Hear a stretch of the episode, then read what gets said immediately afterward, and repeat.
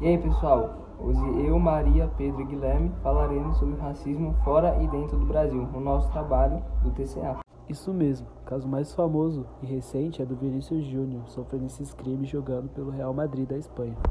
Mas por que os casos de racismo na Europa são mais frequentes?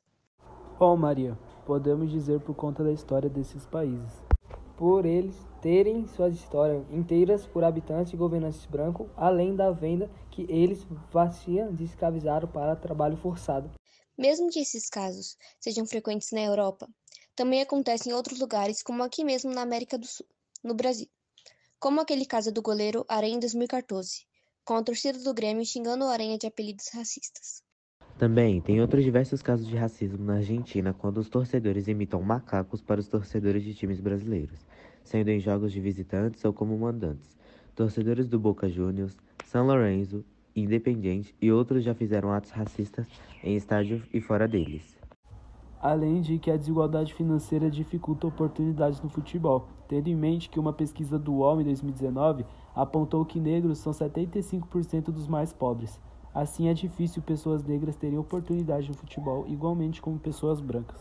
Mas, deixando de falar do racismo no futebol, existe discriminação racial na sociedade? Sim, existe. Nas escolas, nas ruas, na polícia e muitos outros. Todos os casos devem ser combatidos e denunciados. Os negros são muito presentes nas periferias, em estilos musicais como rap. Músicos e grupos como Racionais, Sabotagem, Trilha Sonora do Gueto combatem o racismo por meio da arte da música. O Brasil, por ter sido um país que foi trago muitos negros da África escravizadas na época, também teve a cultura deles trazidas de lá.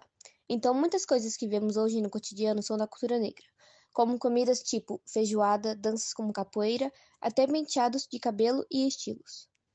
Bom, então nosso podcast sobre racismo chegou ao fim. Sempre que ver um ato racista, denuncie. É a nossa obrigação para um país mais justo para todos.